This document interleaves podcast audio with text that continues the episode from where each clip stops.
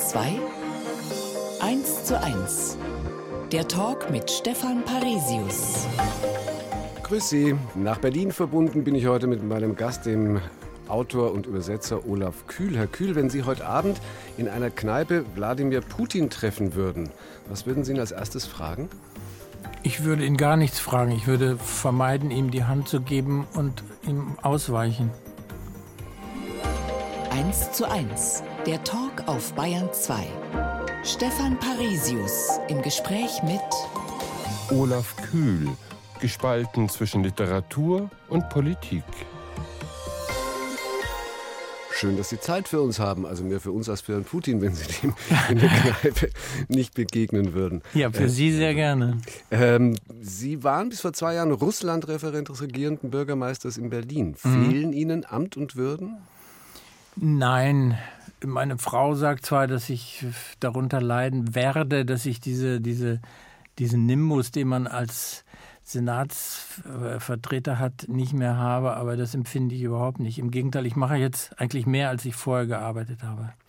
Ich meine nur gerade jetzt in der Zeit, wo sich so viel verändert hat, wäre mhm. das eine besondere Herausforderung wahrscheinlich auch gewesen. Ja, aber ich weiß von meiner Nachfolgerin, die wir äh, sehr gut ausgesucht haben, dass sie unheimlich viel zu tun haben, dass sie teilweise zehn Stunden im, im Rathaus sitzt und gerade äh, Sachen Ukraine, nicht nur der Krieg gegen die Ukraine, sondern auch die Flüchtlinge in Berlin. Also sie hat alle Hände voll zu tun. Das wünsche ich mir, das wünsche ich mir nicht zurück. Sie hatten ja auch alle Hände voll zu tun mit Ihrer kurzen Geschichte Russlands von seinem Ende her gesehen, wie Ihr Buch heißt.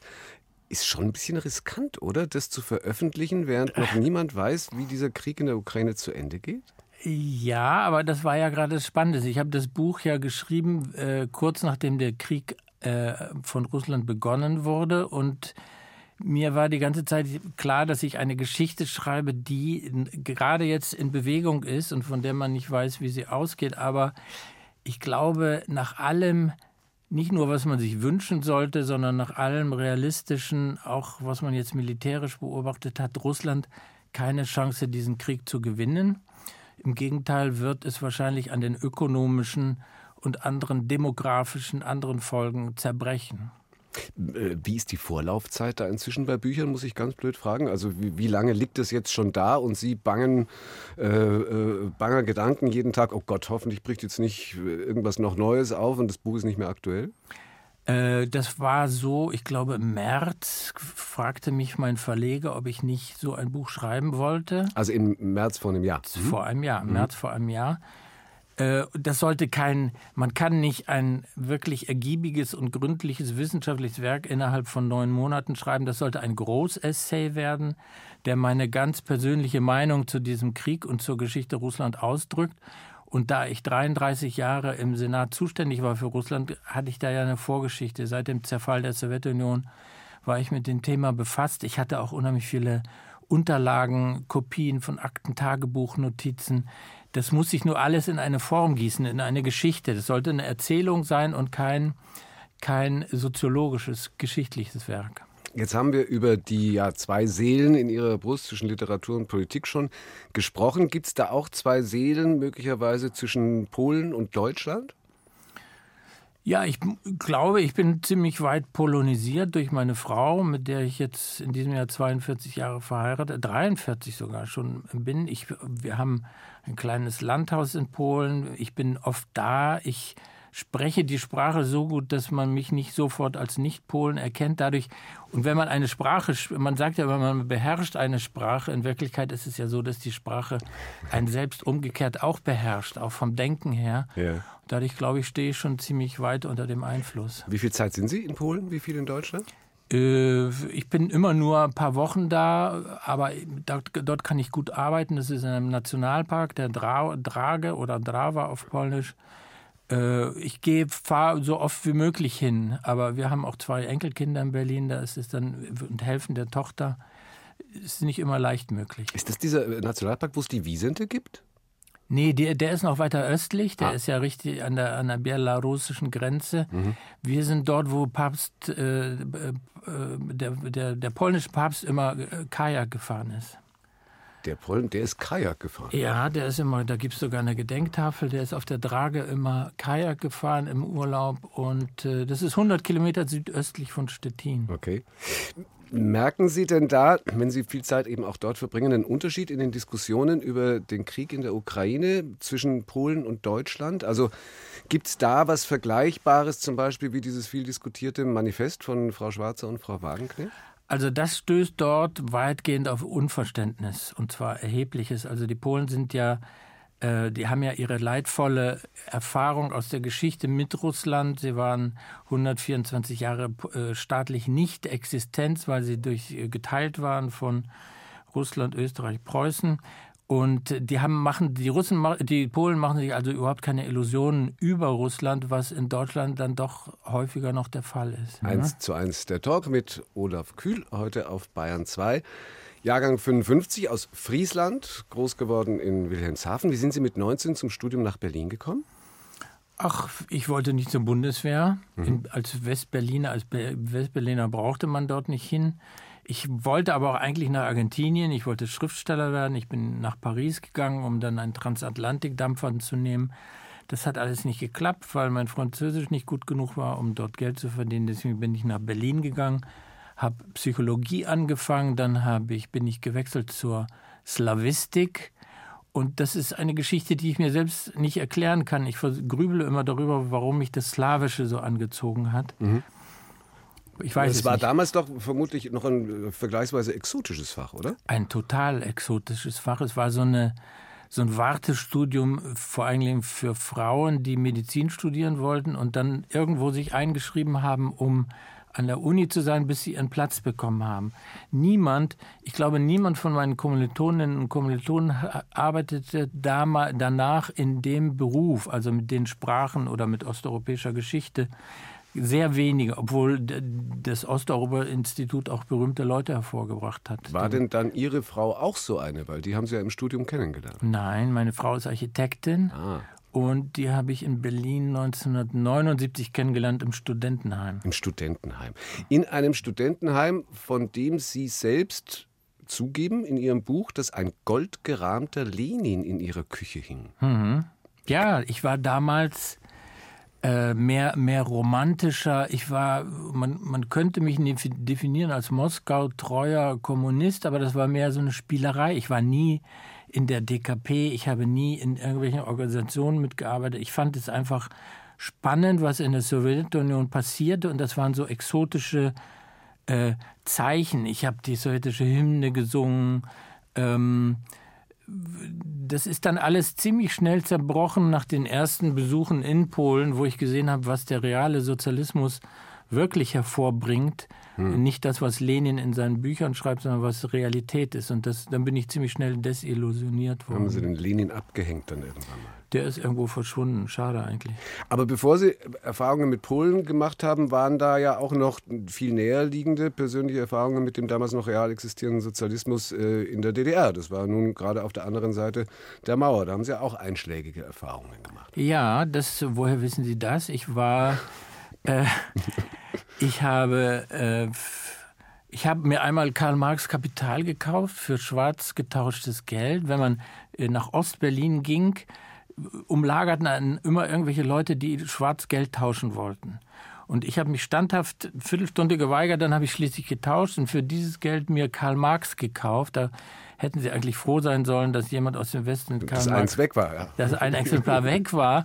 An der Grenze fragten sie mich aber, für was für Geld ich das gekauft hätte. Das konnte ich dann nicht belegen und wanderte für vier oder fünf Stunden unterhalb der Friedrichstraße gab es so vergitterte Zellen und wurde dort befragt mit, mit richtigem Schreibmaschinenprotokoll und so. Das war, das hat mich geärgert einfach. Und es gab auch andere Erfahrungen an der Grenzen, an der Grenze und naja, vermutlich nicht nur geärgert. Ich meine, da kriegt man doch erstmal einen riesen Schreck.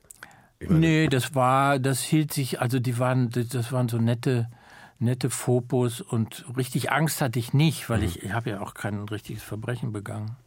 Also es wäre nicht am Export von Karl Marx gelegen, äh, der da der DDR irgendwie komisch aufgestoßen wäre, sondern äh, an ihrem Import von, äh, von, von Geld, das sie da dann schwarz getauscht haben. Ja. Wie hat sich das dann entwickelt? Also Frau im Studium kennengelernt, sie kommt aus Polen, hatten wir schon kurz. Mhm. Da konnten Sie dann am Anfang wahrscheinlich auch nur ganz schwierig hin und ganz umständlich. Wann konnten Sie anfangen, das Land da überhaupt zu verstehen? Also ich bin 1977 zum ersten Mal mit einer Freundin in so einem VW hingefahren mit einem Käfer und äh, ich fand das toll. Ich konnte damals kein Polnisch, habe die Erfahrung gemacht, wie wenig Russisch geschätzt wird in dem Land. Also man konnte sich zu essen bestellen, aber man bekam dann nichts. Man wartete ewig lang im Restaurant, wenn man Russisch sprach. Das wurde regelrecht diskriminiert. Äh, für mich war das meine Hauptsprache war Russisch, Kyrillisch und ich sah dann und hörte, dass es eine slawische Sprache gibt, die lateinisch geschrieben wird, die anders klingt, die vielleicht sogar weicher klingt. Und das war ein, eine große Entdeckung, von der wahrscheinlich begann meine Liebe zur polnischen Literatur. Aber gleichzeitig auch die Liebe zum Sozialismus zu wanken. Was hat Sie dann da so abgeschreckt, dass Sie dieses romantische Schwärmen dann mehr auf Ihre Frau vermutlich verlegt haben als auf Lenin? Ja, das war so. 1979 war ja äh, wirklich eine Krise im, im, im, Land, nicht nur dort in Polen, sondern überhaupt. Man kam in Geschäfte rein. Ich erinnere mich in Posen wie ich irgendwas zu essen kaufen wollte, kam in ein Geschäft rein. Die Regale waren radikal leer. Irgendwo standen so ein paar Blechkonserven. Und als ich den Laden betrat, da stehen dann vier oder fünf Verkäufer und es gab ja keine Arbeitslosigkeit im Realsozialismus. Die drehten sich um, als ich reinkam und guckten zur Wand. Das war so ein, so ein einschneidendes Erlebnis. Also äh, von wegen Kundenfreundlichkeit oder Menschenfreundlichkeit. Es war ein absoluter Horror für für jeden, der, der wirtschaftlich oder kundenorientiert denkt. Mhm. Ähm, dann gab es weitere Kontakte, diesmal äh, in Richtung Russland. Und zwar mit Ihrer Abschlussarbeit, dann kam der Versuch des KGB vom Geheimdienst direkt anzuwerben. Wie lief mhm. das ab? Das lief so ab, dass ich zu einer Ausstellung sowjetischer Kunst am Savinienplatz ging und da rumlief. Äh, und irgendwann sprach mich ein ganz netter Herr an, der sagte, er ist äh, Korrespondent der TASS, der Nachrichtenagentur TASS in Berlin West. Und ob ich nicht Lust hätte, mich ab und zu mit ihm zu treffen und zu reden. Aber Sie waren ja damals noch nicht irgendwie im, im Roten Rathaus? Nee, gar nicht. Ja, okay. Was wollten die von Ihnen? Die wollten, das stellte sich dann nach ein paar Wochen heraus, denn wir trafen uns regelmäßig jede Woche. Er lud mich zum Essen ein. Wir sprachen anderthalb Stunden Russisch. Das war der Vorteil für mich. Mhm. Aber ich wusste natürlich, dass der irgendwann mit irgendwas rausrücken wollte. Und er wollte dann Berichte, Rapporte, wie er sagte, über meine Kommilitonen und meine Professoren. Und äh, das habe ich nicht glattweg abgelehnt, sondern ich habe gesagt, ich muss mir das überlegen, habe ihm einen Brief geschrieben. Tut mir leid, das ist mit meinen moralischen Vorstellungen unvereinbar. Und diesen Brief habe ich ans, zum TAS-Büro in der Kurfürstenstraße gebracht und wollte ihm den übergeben. Die Concierge hat mir den aber aus der Hand genommen. Und der muss dann in die Hände des Verfassungsschutzes geraten sein. Und die luden mich ein und sagten, ja, von wegen TAS-Korrespondent, das ist der KGB-Resident, also der Leiter der KGB. Vertretung in Berlin-West und was wollten sie von dem? Und ja. haben mir Fotos gezeigt. Und der Verfassungsschutz, das kann ich ja sagen, die arbeiten ja auch mit, mit, mit ihren Methoden, wollte dann, dass ich mich weiter mit dem treffe. Ja, Gegenspionage. Ja, und ein, ein lustiger Kommilitone von mir sagte, das machst du, das ist eine tolle Sache, Doppelagent und so weiter. Aber ich habe das abgelehnt und das konnte man ja in Berlin ohne weiteres. Wer weiß, was Sie dann für Bücher hätten schreiben können noch. Ja, nee, also ich glaube. Ist, dann, nee, nee. So besser, na gut, ja. alles in Ordnung. Und Polnisch ist also wärmer und weicher als Russisch? Äh, das habe ich eben so gesagt, es ist anders. Naja. Äh, Czesław Miłosz hat einmal gesagt, Polnisch ist eine Sprache der Intelligenz, während Russisch eine Sprache der Gefühle, der Emotionen ist. Russisch ist in Wirklichkeit, Polnisch hat ja diese schrecklichen Zischlaute die die Sprache so machen. Ja. Russisch klingt melodiöser, weicher und ich finde Russisch eigentlich vom Klang her schöner, muss ich sagen. Eine Stunde, zwei Menschen im Gespräch auf Bayern 2. Stefan Parisius trifft Olaf Kühl, beriet vier Berliner Bürgermeister zu Osteuropa. Aber angefangen hat er als Dolmetscher und Übersetzer am Roten Rathaus in Berlin. Vorher zum Beispiel Schadensakten Euro osteuropäischer Versicherer übersetzt. Mhm. Das klingt ja mal spannend. Nee, nicht osteuropäischer, sondern deutscher Haftpflichtversicherer. Schadenfälle aus Osteuropa. Das, jetzt klingt es richtig spannend. Ja, das war, das war eine einträgliche Sache, weil die gut gezahlt haben und die Texte waren im Vergleich zur Literatur relativ einfach gestrickt. Also Unfallprotokolle, Obduktionsbefunde, sowas alles aus allen slawischen Sprachen. Und fällt unter die Abteilung, wir waren jung und brauchten das Geld. Ja, klar. Ich hatte zwei kleine Kinder, ich musste Geld verdienen. Mhm. Ähm, wie haben Sie denn dann äh, den Zusammenbruch, da waren Sie dann schon Russlandreferent, äh, äh den Zusammenbruch der Sowjetunion erlebt? Also ich habe den so erlebt, dass ich äh, den Mauerfall, daran erinnere ich mich besonders, wir wohnten an der Potsdamer Chaussee in Zehlendorf, die von der Glienecker Brücke her führt und ich guckte aus meinem Arbeitszimmer und sah ein Trabi fahren abends am 9. November und dachte, oh, ein Trabi in, in Zehlendorf. Und dann kam noch ein Trabi und noch einer. Und dann hörte ich im Radio, die Kliniker Brücke ist offen, da kommen jetzt alle her. das habe ich erlebt, den Zusammenbruch der Sowjetunion äh, da kann ich mich weniger konkret an die Ereignisse erinnern. Mhm. Aber ich denke, gerade eben, wenn die Familie dann jetzt ja auch wieder so nach Polen gewachsen ist, äh, wird das ja auch, ja, und gerade wo Sie ja vorher eben die, die Sozialromantik äh, abgehängt hatten mit dem goldenen Lenin, wird das ja auch, ja, Genugtuung gewesen sein? Ja, absolut Genugtuung, auch, auch konkrete Erleichterung, weil immer wenn ich oder wenn wir nach Polen fahren mussten, mussten wir durch die DDR. Das hieß äh, eine, zwei Stunden Kontrolle, machen Sie, öffnen Sie mal die Kofferraumhaube oder diese ganzen Sachen, Spiegel unter dem Auto, Beschlagnahme von allen westlichen Zeitschriften, die man Freunden mitbringen wollte. Das war einfach erniedrigend und quälend. Und jetzt war dann mit dem Fall der, mit der Wiedervereinigung war die DDR weg. Man konnte durchrauschen bis an die Grenze von Polen. Das war ein Freiheitserlebnis. Ich konnte auch joggen im Südosten von Berlin über die Mauer, über den Todesstreifen hinaus. Das war so eine große Erweiterung des Lebensraumes. Sie, Sie laufen, glaube ich, bis heute noch sehr viel, ne? Und sogar mehr als damals? Ich laufe längere Strecken, so wie das ist im Alter, nicht mehr so schnell, aber länger. Ich habe jetzt den Halbmarathon äh, mitgemacht und das war ganz schön. Mhm. So, als äh, die DDR die Mauer geöffnet hat, als die Sowjetunion auseinandergefallen ist, da waren Sie dann eben schon Russland-Referent des regierenden Bürgermeisters von Berlin. Mhm. Was steht da in der Job Description?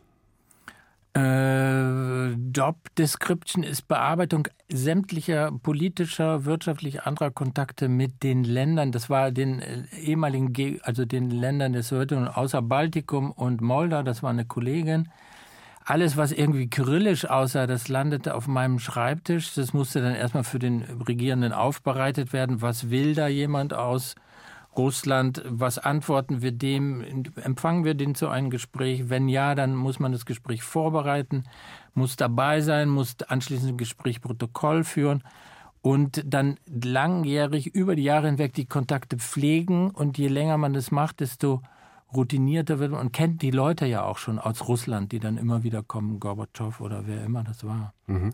Ähm, Sie haben immer wieder aber gesagt, auch schon in früheren Interviews noch in Ihrer Amtszeit, dass eine Ihrer Hauptaufgaben mit auch die immer war, schon lange vor einer Russophilie, also von einer zu großen Freundschaft für die Russen in Deutschland zu warnen. Ja, das war äh, die eigentlich alle regierenden Bürgermeister und da gibt es gar keine Parteiunterschiede. Also äh, Wowereit vielleicht sogar noch weniger als Diebken.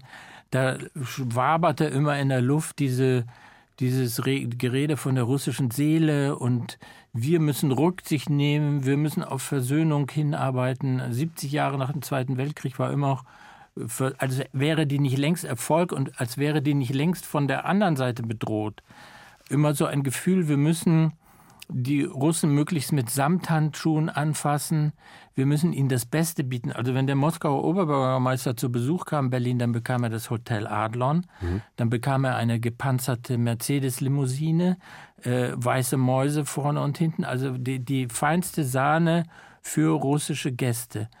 Und ich habe dann immer versucht, in meinen Analysen, die ich regelmäßig geliefert habe, zu zeigen, in welche Richtung das geht. Und das war ja ab Ende der 90er Jahre dann ziemlich klar und mit Putins Machtantritt äh, unabweisbar, dass es in die völlig falsche Richtung lief. und dass da solches, so ein Seelengefasel ganz kontraproduktiv war. Und das war mit jedem Bürgermeister immer wieder ein Neuanfang. Mussten Sie alle wieder neu anlernen. Ja, ja. ja. Wie, wie, genau, das schreiben Sie eben in Ihrem Buch äh, Z, kurze Geschichte Russlands von seinem Ende her gesehen, über das wir gleich auch noch äh, ausführlich reden. Parallel dazu haben Sie aber immer weiter als literarischer Übersetzer gearbeitet. Ja, war das ja. dann so ein Part-Time-Job oder wie? Das war ein Halbtagsjob in der Senatskanzlei und äh, das war mir auch recht so und ich wurde zweimal ziemlich ja, hart wollte man mich dazu bewegen, ganztags zu gehen. Einmal war die Rede davon, Russland ist viel zu wichtig, das können Sie nicht halbtags machen. Entweder Sie gehen ganztags oder Sie scheiden aus. Im öffentlichen Dienst ist es nicht so leicht mit dem Ausscheiden, deswegen konnte ich mir so einen Antwortbrief zurechtlegen über die Synergien, die meine Arbeit mit, ich habe ja auch russische Autoren übersetzt, mhm. Arkady Batchenko, den ehemaligen Tschetschenienkämpfer, und die beiden Felder haben sich gegenseitig ergänzt und befruchtet. Ich glaube, acht Stunden in der Bürokratie kann einen auch schon ganz schön flach machen und, ist nicht unbedingt produktiv. Sie sind dann auch vielfach ausgezeichnet worden für Ihre äh, Übersetzungen. War das dann ein großer Schritt für Sie 2011, plötzlich dann einen ersten eigenen Roman zu schreiben? Tote Tiere hieß der?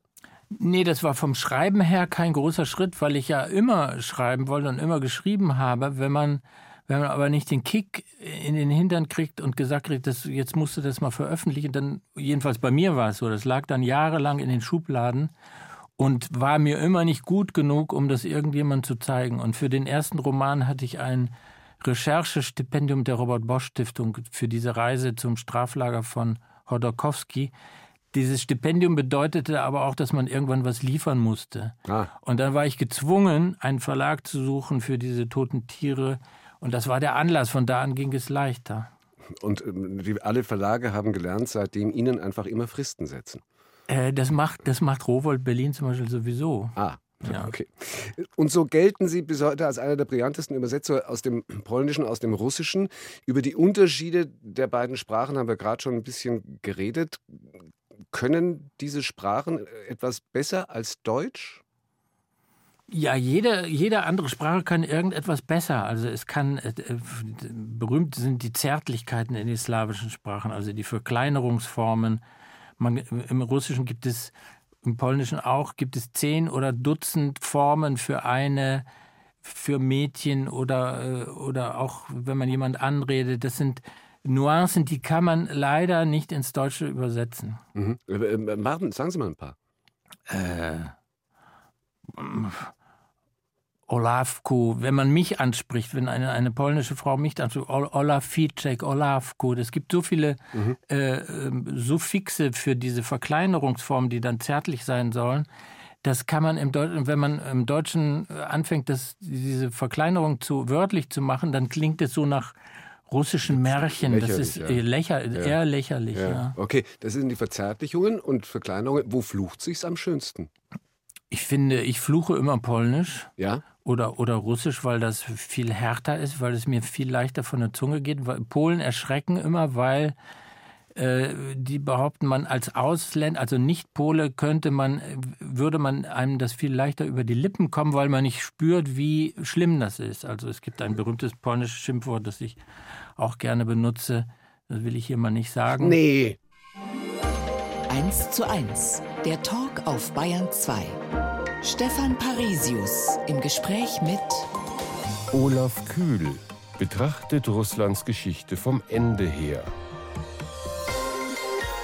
Das ist der Untertitel, über dem auf dem Buchcover ein großes Z steht, so wie das Z auf russischen Panzern geschrieben steht. Und auf den Sieg wohl bedeutet. Dabei war ich überrascht zu lernen, dass es diesen Buchstaben Z im kyrillischen Alphabet gar nicht gibt. Nee, den gibt es nicht. Wie kam es dann zu diesem Symbol? Das weiß man nicht. Also ich habe viel darüber gelesen. Es gibt keine eindeutige Erklärung, woher das stammt. Mhm. Nach dem Angriff Russlands auf die Ukraine waren viele sehr überrascht, mussten ihre Irrtümer eingestehen. Sie schreiben, haben Sie ja gerade auch schon angedeutet, dass Sie schon ja, seit der Jahrtausendwende mit Putin die Veränderung bemerkt haben. Woran? An, an, also sogar an dem Wechsel des Personals in den Botschaften, an der Art der Politiker, die nach Berlin kamen, in den 90er Jahren waren das noch äh, unabhängige, teilweise sogar sympathische Leute, mit denen man wirklich Lust hatte, gemeinsam zu arbeiten. Und Anfang der 2000er hatte man das Gefühl, die Sowjetunion kommt allmählich wieder zurück. Das waren dann solche Betonköpfe, Leute, die Angst hatten, frei zu sprechen an der Botschaft. Und da habe ich gemerkt, da ist eine, eine Art Selektion in Russland im Gange, wer wieder in leitende Positionen kommt. Hm, aber den Faible für teure Armbanduhren hatten sie alle. Das hatten sie alle, das beschreibe ich ja in meinem Buch und äh, machen das. Das geht ja bis zu einer Million Euro, die Armbanduhr des russischen Bauministers, des Moskauer Bauministers. Ja, das hat ja eine lange Tradition aus der Roten Armee. Also viele Geschichten von Korruption, auch von Verfolgungen in Russland erzählen Sie in dem Buch. Bei uns war es am Anfang des Kriegs ja so, dass die Unterstützung der russischen Bevölkerung für den Krieg als Ergebnis von Täuschung und Propaganda gewertet wurde in erster Linie. Mhm. Wie sehen Sie das heute, ein Jahr später?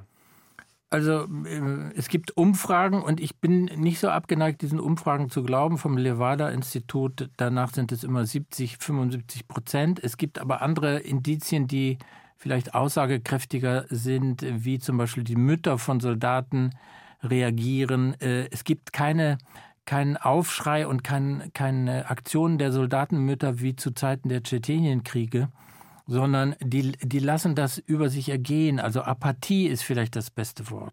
Es wird von oben dekretiert, die Jungs werden hingeschickt, kommen in Zinksärgen zurück und man nimmt das hin. Man kriegt ja auch noch Belohnung, man kriegt einen, einen Pelzmantel, wenn der Ehemann gefallen ist, oder man kriegt Geldsummen. Ich finde das also zumindest wird es apathisch hingenommen und es wird, wenn demonstriert wird und wenn geklagt wird, sind es immer die eigenen Opfer, also die eigenen Kinder, die natürlich an der Front fallen, aber nie die Ukrainerinnen, die, äh, die hingemordet werden, zivile Häuser, Krankenhäuser, die bombardiert werden. Das ist irgendwie nicht im Blick bei mhm. den Russen. Äh, diese Apathie kommt die aus der ja nun schon viele Jahre andauernden Erfahrung, dass einfach alles weggesperrt und, und äh, unterdrückt wird, was sich irgendwie kritisch äußert? Das ist eine Entwicklung, die, die in den letzten, was haben wir, 2023, in den letzten 23 Jahren über die Bühne gegangen ist. Und das ist, hat zu tun mit der Knebelung des Fernsehens, also die öffentlichen Medien, die gleichgeschaltet wurden, schon Anfang der 2000er. Wenn man russisches Fernsehen guckt, 99, 2000, sieht man, dass die Menschen dort überhaupt keine Angst hatten, ihre Meinung zu sagen. Also es wäre auch falsch zu sagen, die Russen sind so äh, obrigkeitshörig, apathisch. Sie wurden äh, ganz gezielt so gemacht, indem man ihnen jede Möglichkeit der freien Meinungsäußerung immer weiter genommen hat. Und es wird immer wieder darüber diskutiert, ja, welche Lösung auch unter dem mit dem Adjektiv gesichtswahrend möglicherweise es für mhm. Putin oder Russen in dem Konflikt geben könnte. Über die Russen kann man ja generell immer nicht so gut sprechen. Nee, äh, Sie finden das überhaupt nicht erstrebenswert. Nein, ich finde, Gesichtswahrung für die Russen wäre das Schlimmste, was passieren könnte, weil sie dann wieder nicht gezwungen sind, über ihre eigenen äh, Verbrechen nachzudenken, so wie sie das schon mit dem stalinistischen Verbrechen nicht getan haben. Die ersten Ansätze der 90er Jahre wurden ja dann von Putin abgewürgt. Heute gilt wieder die große sowjetische Vergangenheit. Stalin ist im Grunde ein, ein Held, der die äh, Sowjetunion aufgebaut hat, der die Armee stark gemacht hat. Äh, es gibt keine Vergangenheitsbewältigung und das, daher kommt quasi der Zwang, das immer neu zu wiederholen, meiner Meinung nach. Wenn die Russen jetzt irgendwie aus diesem Krieg rauskommen und nicht wirklich eins auf die Nase kriegen, auf Deutsch gesagt, dann wird sich überhaupt nichts lösen, sondern wir haben in zehn Jahren, wenn sie sich aufgerappelt haben, eine, ein viel schlimmeres Problem. Weil dann, wenn, wenn sie innere, innerlich nicht geläutert werden, dann ändert sich nichts in Russland und ändert sich auch nichts an der Aggression nach außen. Nur wie soll das passieren? Also glauben Sie an äh, wirklich Entwicklungen, die jetzt da einfach auf dem Feld stattfinden, wie jetzt diese möglicherweise anstehende äh, Frühjahrsoffensive der Ukraine, dass die da irgendwas in diesem Sinne, wie Sie sagen, entscheidet? Also äh, Russland besiegen äh, in dem Sinn, dass man Moskau einnimmt, das wird schwierig werden. Das haben ja schon äh, Napoleon und Hitler versucht. Das wird nicht gehen, alleine schon wegen des Raumes. Aber äh, man hat ja gesehen, dass die Sowjetunion zerbrochen ist an den ökonomischen Lasten des Afghanistan-Krieges. Und äh, in diese Richtung sehe ich, dass Russland äh, zusammenbrechen wird, dass zumindest dieses verbrecherische Regime, was wir jetzt an der Macht haben, zurücktreten wird. Und wer dann kommt, ist auch keineswegs gesagt. Ob dann Liberale im westlichen Sinne an die Macht kommen, was, was ich sogar bezweifle. Aber es wird sich etwas ändern. Ähm, also ein, eine Niederlage in dem Sinne, dass sie mit ihrem Größenwahn in diesem Siegestaumel, in dem sie durch die Propaganda sind, äh, dass sie da rauskommen. Mhm. Äh, und das wäre dann eben so ein vom Ende her gedachter Ansatz äh, zu, zu Russlands Geschichte. Ja. Ähm, möglicherweise auf der anderen Seite es war gerade wieder aktuell zu lesen, dass also die, die wirtschaftlichen Folgen der Sanktionen bei weitem nicht so sind, äh, wie das zu befürchten gewesen wäre, sodass, oder zu erhoffen gewesen wäre, sodass also die Frage dieses ökonomischen Niedergangs, solange eben dann in die andere Richtung verkauft wird, sich so schnell auch nicht stellt. Ja, aber dieses, äh, das stimmt, weil es Lücken gibt über Drittländer, über Indien und so weiter, Lieferanten.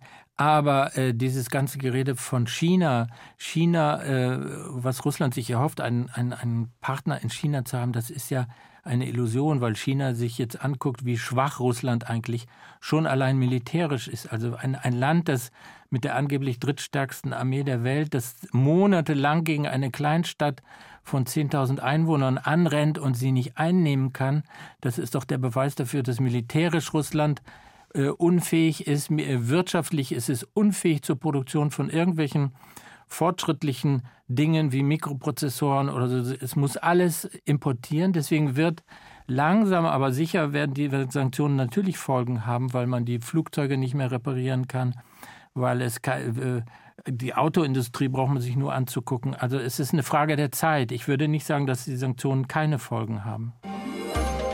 Zu Gast bei Stefan Parisius. Olaf Kühl war bei Honeckers Festnahme dabei. Das war 1992, als er ja auch Russlandberater des regierenden Bürgermeisters in Berlin war. Wie haben Sie das erlebt, Herr Kühl? Da war ich noch im Sprachendienst der Sena Senatskanzlei. Ja, ja. Die, die Polizeipräsidium rief mich an, ob ich am nächsten Tag zu einem besonderen Einsatz kommen könnte. Und ich dachte russische Mafia oder so. Habe gesagt, nein, eigentlich nicht. Und habe gefragt, worum geht's denn? Und äh, da sagte der Beamte, das können wir Ihnen am Telefon nicht sagen.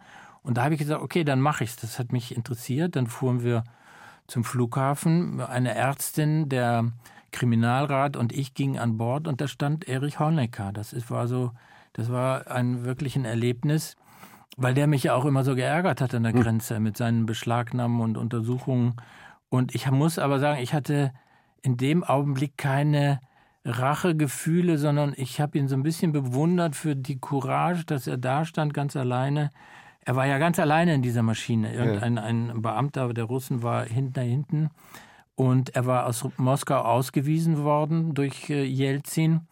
Und äh, er musste sich splitternackt ausziehen. Ich glaube, die Unterhose durfte er anbehalten, weil die Ärztin feststellen wollte, ob er die berühmte Ziankali-Pille bei sich trägt. Ja. Und ob, trug er? Nein, trug er nicht. Und er witzelte aber die ganze Zeit rum. Also er stand da umringt von uns und war eigentlich Herr der Lage. Er, er machte Witze. Ich musste aufpassen, dass ich nicht zu viel lache. Und das war schon ein Erlebnis. Also, weil man den ja immer vom Fernsehen so als vertrockneten Funktionär kannte. Ja. Und jetzt war er, hatte er Format. Und die Zyankali-Kapsel hat er nicht dabei, aber dafür einen Zettel im Mantel? Ja, er hatte einen Zettel mit einer Telefonnummer, wurde gefragt, was das für eine sei. Und das war die Nummer von Helmut Kohl. Und er sagte, ich muss mich doch jetzt zurückmelden, wenn ich wieder da bin. Großartig.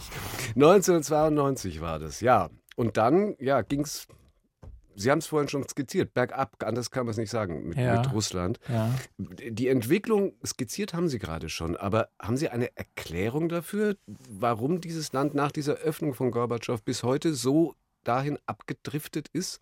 Also nach, ja, nach allem, was ich weiß und was ich von anderen höre und, und gelesen habe, das ist, das ist eine Revanche des russischen Geheimdienstes oder der Dienste. Es sind ja mehrere, der KGB, der heutige FSB, die haben nach einer, äh, für die war ja der Zerfall der Sowjetunion ein Schock, äh, die haben peu à peu dafür gesorgt, dass sie wieder Stellen äh, besetzen konnten. Und mit Putin hatten sie dann einen Vertreter ihrer eigenen Reihen als Präsidenten installiert. Und von da an war die Macht eines Geheimdienstes, der aber frei von jeden moralischen Skrupeln war. Ein sowjetischer Geheimdienst sollte ja eigentlich das Gute äh, vertreten gegen, gegen die bösen Kapitalisten. Dieser Geheimdienst war selbst oder ist selbst zerfressen von von kriminellen Strukturen, von organisierten Verbrechen, das ist quasi gar nicht mehr zu unterscheiden. Und ich glaube, dieses Gemisch zwischen äh, Gier, zwischen äh, unersättlicher Gier und Gewaltbereitschaft ist das, was heute Russland in, in, in Krallen hält. Und das ist dann auch das, was diese naja, von Ihnen gerade schon nicht als ganz so groß gesehene russische Seele möglicherweise lange weiter belastet. Ja, vermutlich. Hm. Halten Sie denn gerade wenn diese Strukturen da so sind und es ist ja nicht anzunehmen, dass jetzt eben in Kriegszeiten äh, oder dann auch in einem Zusammenbruch und, und ja irgendwie neuer Version, dass da die Rolle des Geheimdienstes dann geringer werden wird. Halten Sie denn unter solchen Umständen eine wirkliche Versöhnung Russlands mit dem Westen irgendwie für realistisch? Nein, solange dieses Regime und das heißt auch die es unterstützenden Strukturen, Geheimdienststrukturen, muss man sagen, nicht äh, äh, entmachtet sind, wird es natürlich wird es keine wahre Versöhnung geben. Natürlich wird man wird Russland und Deutschland immer äh, aller äh, nicht Schwarzenegger, sondern äh, Alice Schwarzer finden, die bereit sind, sich auch mit so einem solchen Russland zu versöhnen. Aber das ist ja eine Farce. Also ich glaube, der Schwarzenegger hat sich gerade in eine ganz andere Richtung geäußert. Also gut, im Zweifel müssen Sie halt noch ein Buch drüber schreiben. Ja. Ja. Oder lieber wieder übersetzen. Nein, ich übersetze nach wie vor, aber ich habe das Gefühl, dieses Thema Russland, das färbt auch auf mich so ein bisschen ab. Nietzsche hat einmal gesagt, wenn man zu lange in einen Abgrund reinguckt, dann guckt dieser Abgrund irgendwann auf dich zurück und das färbt ab. Also das Thema ist nicht schön. Ich würde mal gerne wieder mich mit etwas wirklich Schönem beschäftigen, wenn hm. ich Bücher schreibe. Naja, jetzt dann bei der Übersetzung. Und bei der Übersetzung spielt das Klavier bei Ihnen eine ganz wichtige Rolle? Ja, Warum? ja, ja. Ich, weil ich, gerade wenn ich Dorota Maslowska übersetze, die Hip-Hop schreibt quasi, singe ich mir meine eigene Übersetzung laut am Klavier und improvisiere dazu und dann sehe ich, ob sie funktioniert, vom Klang, Klang her, vom Rhythmus. Mhm. Das ist so, ja. Spannend. Äh, dann wünsche ich viel Spaß bei allen kommenden Übersetzungen. Und naja, Spaß bei dem Schreiben über weiteres in Russland wird sich das in Grenzen halten. Aber man spürt ihre Wut, wenn, ja. man, wenn man ihr Buch liest die kurze Geschichte Russlands von seinem Ende her. Das ist richtig, richtig. Set. Wut ist eine der Hauptantriebskräfte. Äh, vielen Dank für die Kraft und dafür, dass Sie die teilen mit vielen anderen. Vielen Dank für das Gespräch, Olaf Kühl. Danke Ihnen. Sie Sehr. wussten ja viel mehr, als ich ahnte, Herr Parisius. Aber am Ende nicht mehr als Sie. Hätte ich das mit dem Marx nicht ansprechen sollen? Nee, machen Sie Ist Ihnen das peinlich? Nein, überhaupt nicht. Mir okay. ist gar nichts peinlich. Das haben wir gespürt. Dankeschön. Auf Wiedersehen. Servus. Wiederhören. Anderes, das unsere Gesellschaft bewegt, können Sie im Podcast Radioreportage nachhören. Täglich neue Themen, inspirierende Menschen werden da vorgestellt zwischen Politik und Gesundheit, zwischen Wirtschaft und Kultur. Die Radioreportage also gibt es jeden Tag neu in der ARD Audiothek und überall da, wo es sonst Podcasts gibt.